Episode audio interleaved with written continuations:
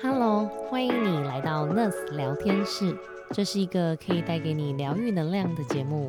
当你想暂时逃离外界世界噪音的时候，来这里一起聊聊天。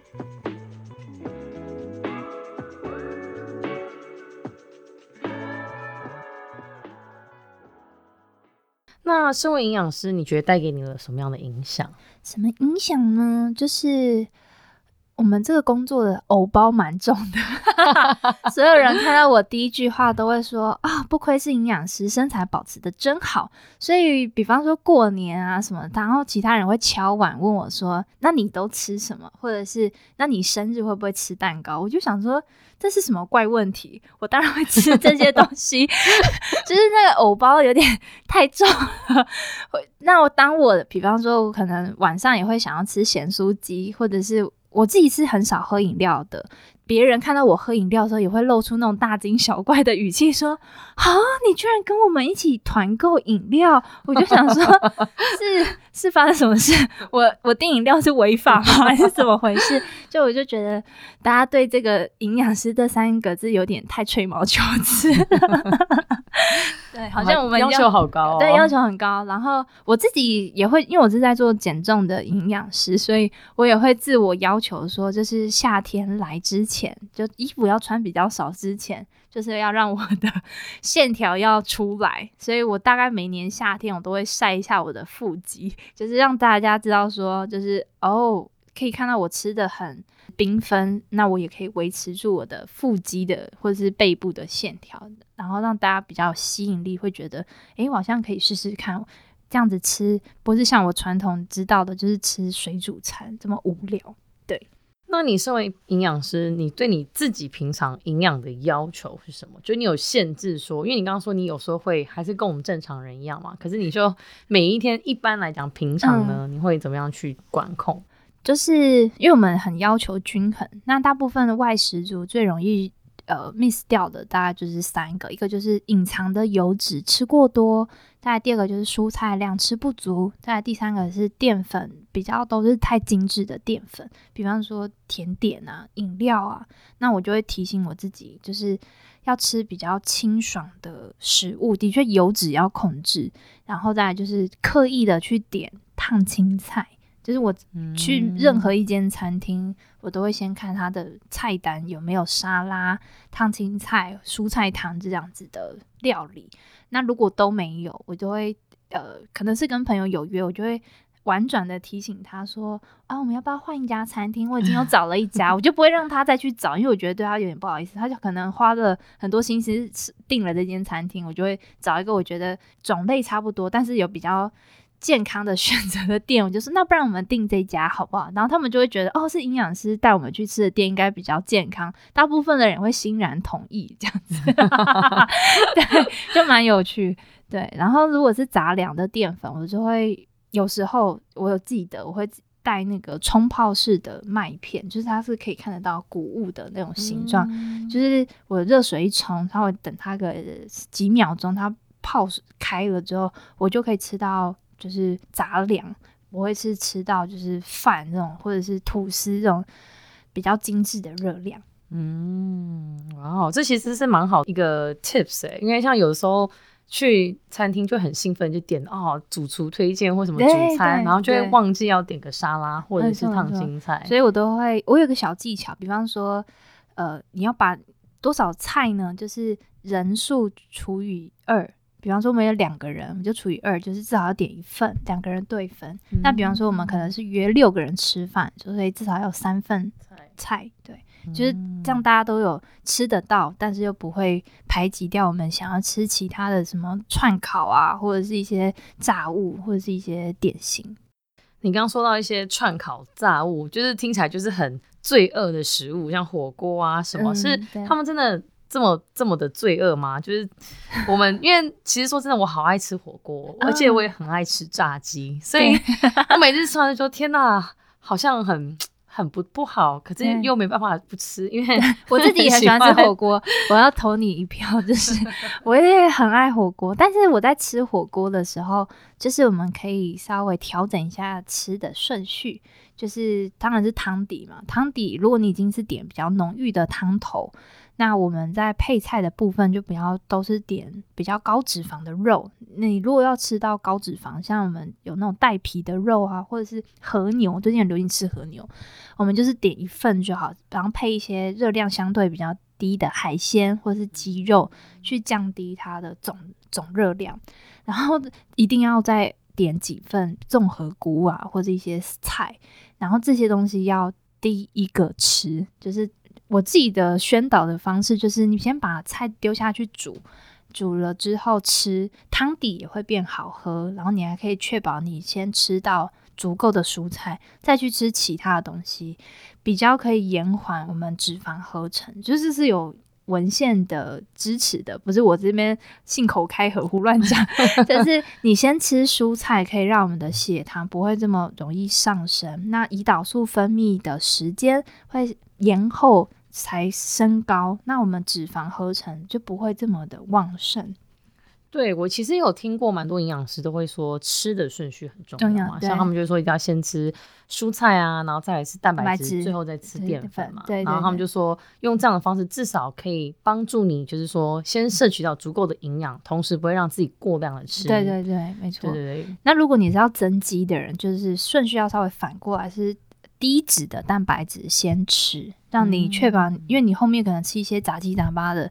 那可能你吃不到足够的蛋白质，我们就会是优先从蛋白质摄取。但是如果你是要减重，大部分听众我猜应该也是有这种需求。诶，请记得蔬菜优先哦，不要反过来，因为有的时候我吃的是 炸鸡，或者是我吃的是串烤，那里面都会比较选比较有油脂，这样串烤完比较不会这么干那么柴，那就会吃到太多隐藏的油脂了。那我们这样控制饮食的话，要怎么样子才能够长久？就是因为我觉得减肥也好，或是维持自己的身材，它是一个长期的。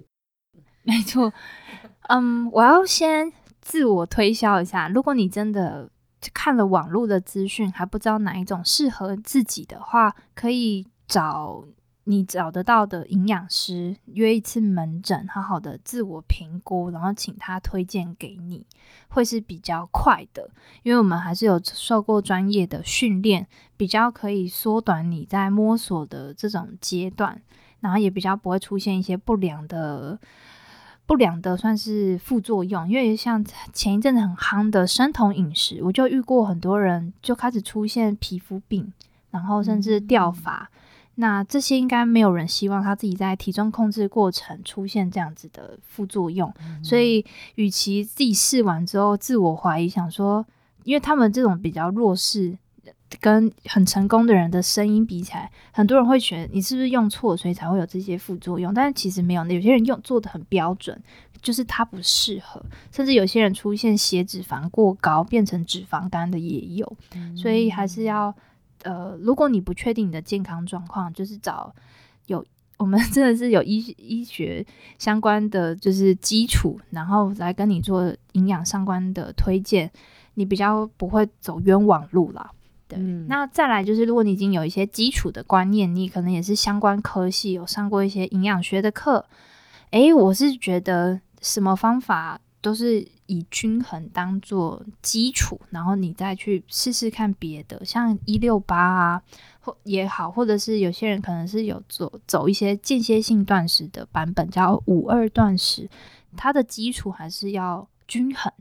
那其实这样就可以活得。很好，那如果你做了比较极端的方法，你已经觉得很痛苦，请请记得我讲的是痛苦，或者是觉得用意志力在坚持的，表示那个方法没有这么适合你，嗯，就微调一下吧。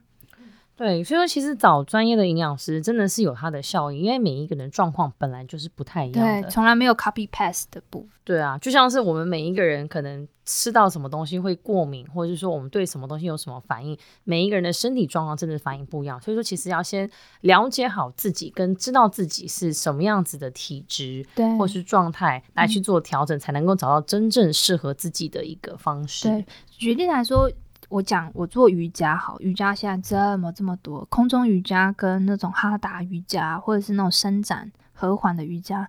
诶，问下去可能每个人做的频率长、时间长度长短，跟他 认真的程度都差很多，所以你千万不能就是同一个健身房，我常常遇到，因为我自己有在瑜做瑜伽，然后可能就会听到一些姐妹们就是讨论说，诶，你就照着我吃，你就会变瘦。可是她忘记她的强度是比较高，她老师教她做任何的体位，她都做到标准一百分。那可能他一起上课的同学还是一个新手，他的动作可能只有做到基础版，甚至才在进阶到 level two，然后他已经做到 level ten，那他就会忘记他们是不一样的状态，他就把他的饮食推荐给他朋友，结果他朋友做的很痛苦，也是很常见会有这种情况。所以其实真的是很重要，要知道自己的状态。对对对，没错哦。那我想要问你，就是说你现在最近有没有什么比较特别？关注的或者特别关心，或者说你对于现在最近的这些减肥风也好，营养学也好，有什么一些最近新的 trend 或潮流想要跟大家分享？嗯，因为现在人的那个营养就是非常的丰富，然后我们的年龄也有老化的现象，那我会蛮提醒大家，如果想要做好心血管，就包含脑部啊，或者是血管健康的维护的话，就是地中海饮食真的是。非常值得大家尝试的。那我们又把这个地中海饮食做一个微调的变化，就是叫做 Mind Diet，就是叫心智饮食。那它是把原本地中海的基础，把那个红酒拿掉，然后呢加入了就是坚果的部分。它因为很多人会觉得啊，喝红红酒好像很健康，就会变成一个晚上喝两三支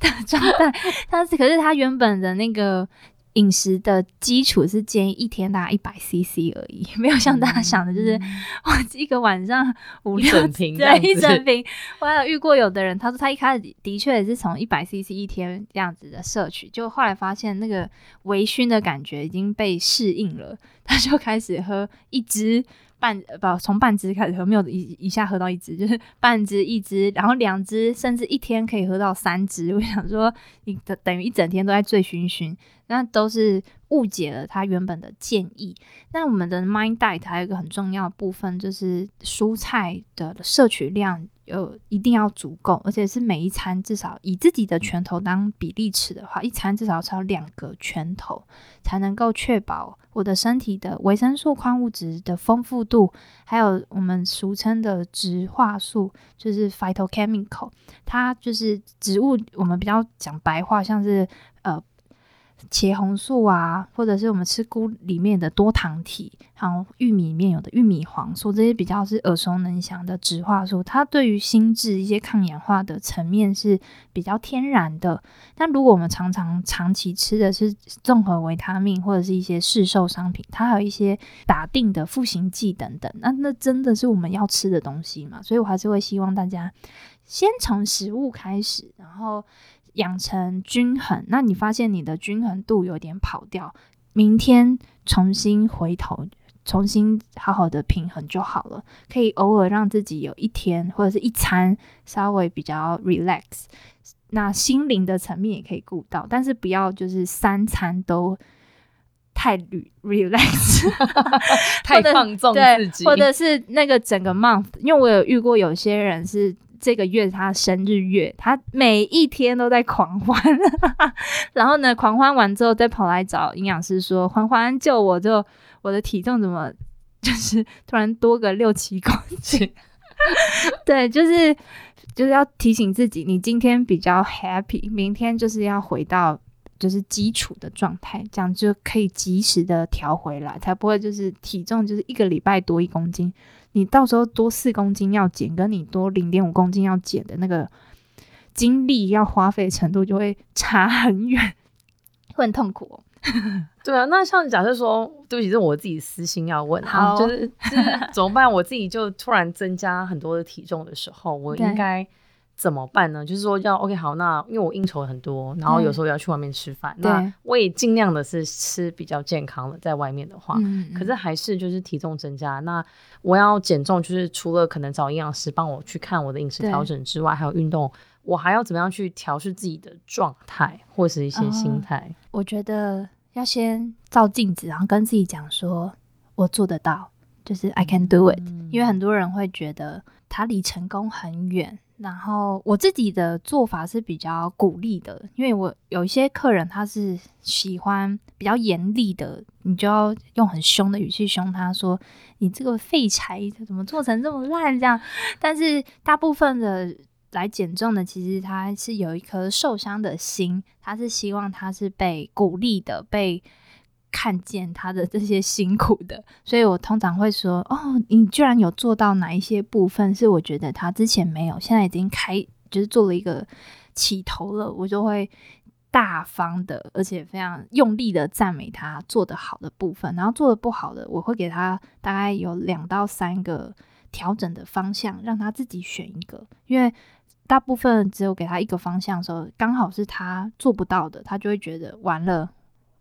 我又毁了，我又做不到了，所以我通常会给两三个，至少他有一个是他可以做的，他会觉得就是一切都在他的掌控之中。不过像你刚刚提到，就是有应酬的，我有个小小的技巧，就是不尝试也跟有听众也可能有应酬需求，在去应酬之前，请买一个沙拉，自己先垫一下胃。嗯，就是因为你去到的当下，你是没有那么饿的，你也不会出现一直在吃东西的这样子的状态，你是比较饱的，然后吃的东西也比较不会吃的那么罪恶。嗯，对对对，嗯，就也不会过多的去吃了，就是在去之前先吃一点挡一下。对，那我还想问一个问题，就是说，其实现在大家都说要吃保健食品，嗯，各种的维他命或是什么补给品啊，那。其实我觉得对一般消费者来讲，我们也不是很清楚到底什么才是我要买的，对，或者我适不适合跟吃这个真的对我有帮助吗？因为我好像也听说维他命吃太多，其实人体也无法吸收。没错，这很悬哦。就是有一些人是吃的很均衡的，他的确就不需要，他在额外吃的确还会有一些副作用的，这是有看过的。那有一些人是吃的非常不均衡。然后他把那个保健食品当仙丹，就是以毒攻毒的概念，就是我吃的很不均衡，我只要吃了这个，有点像赎罪的感觉，我吃了这个我就得救了。但是其实这些都是在心理层面都是有一些呃罪恶感才会有这种想法。那我自己会建议啊，假设我自己也会吃综合维他命啊、鱼油跟益生菌这三种，是我觉得大家都合适的，只是还是要挑选它的剂量。我会蛮建议，如果你是要就是基础保养，吃低剂量的综合维他命蛮不错的。但是也不用天天吃，你可以在比方说，我今天的会议很多啊，或者是我今天有一个呃什么报告要上台，甚至你今天可能有一个大型的活动，你很需要你的专注度，你的就是精神都要在一个满分的状态。诶，吃鱼油，然后刚刚讲益生菌、综合维他命，同时一起吃，可以让你在压力的模式的时候，那个工作效能是好的。也可以，还有一个好处就是避免你那个忙碌的状态一结束，你会出现那种想要报复性犒赏自己的那种饮食失控的状态。就是大家可以试试看，不过益生菌也蛮多种的。就益生菌，你就把它想象不同的菌种，有点像我们人有不同的才能。有些人就很擅长就是电脑类啊，那有些人很擅长就是健身啊，有些人很擅长就是什么英语言的这样。就是每一种菌有各自扮演的，就是功能，但是它们共同的点就是让你的肠胃道功能是在好的的这样子稳定的状态。好啊，那我现在要来问你我们最后一个我们的招牌问题，那就是。对你来说，wellness 是什么？嗯，这句话我其实一直有自己的一个固定的 slogan，就是吃饱睡好，然后大便顺畅，然后呢就是好好睡觉。就是对我来说，这就是最开心的一件事。因为很多人是想吃的时候，发现胃口不好，或者是没时间吃。这样都没有办法，就是吃好喝好，这是我第一个。我希望大家都可以乐在其中的部分，然后再来就是大便顺畅，因为蛮多人有便秘也好，或者是胀气、消化不良的这种困扰。希望大家不是在用餐啊，但是排便顺畅的确是让心情变好的一个方式。有些人呢，就是很爱乱发脾气，其实也是我们肠道没那么健康。产生的一个征兆，然后再来就是好好睡觉。现在人的失眠也是非常严重，的就是常常会听到有些人会动不动就哎，我昨天晚上没睡好，会有这种小小小的牢骚，就希望大家吃、睡、大便都开开心心喽。嗯，好啊。那如果说想要有了解更多缓环或环分的资讯，其实也可以上 Nurse Wellness 官网，会有它的简单的介绍。那平常如果说要看你的门诊啊，或者说未未来也会开一些其他的课程，我们要去哪边？找你呢？哦，好，就是我有我的 FB，大家可以搜寻营养师环环郭环芬，可以找得到我本人。那如果是 IG 的使用者，可以找 RD 环环 RD，然后环 HUAN HUAN，可以找得到我。那如果您听完觉得很有兴趣，可以跟我私约时间，就是我们呃一次营养评估大概是一个小时，然后问一些你的生活习惯、运动的习惯、饮食常吃吃的什么，那还有睡眠的状态，然后会做了一个比较深入的了解之后，会给你一些营养的，就是需求的建议，就是你现在最需要做的是什么。那你可以采用就是一次一次回诊，因为我有一些人，他大概就是半年回诊一次，就他也自在，我也自在，他不会觉得好像有一个人在监视他。那我有一些也是是走呃每一天 day care 的方式，就是我们是用线上的就是回报的系统，然后让他呃回报我说，诶，我今天的饮食的照片长这样，你帮我看这样子。所以就是看您自己的需求。你可以走一次一次回来讨论的，就是你对你的饮食的概念有比较健全，我会蛮推荐用这样子的方式。那如果就是零基础，我们会建议先就是用两个月，让你有一个比较健全的观念之后，再用一次一次回载的，会比较适合哦。好哦，那谢谢环环的时间。如果大家还想听我们想聊什么主题，可以私信我们的 IG 小老鼠 N E S S 大 Wellness。那我们下次聊天室见喽！大家拜拜，拜拜！谢谢你这一集的收听。如果你喜欢我们的节目，记得按下订阅。如果你是使用 Apple Podcast 的朋友，喜欢这一集的内容，请给我们五颗星并留下评论。更多 Nurse 的资讯，请看资讯栏。让我们下次见，拜拜。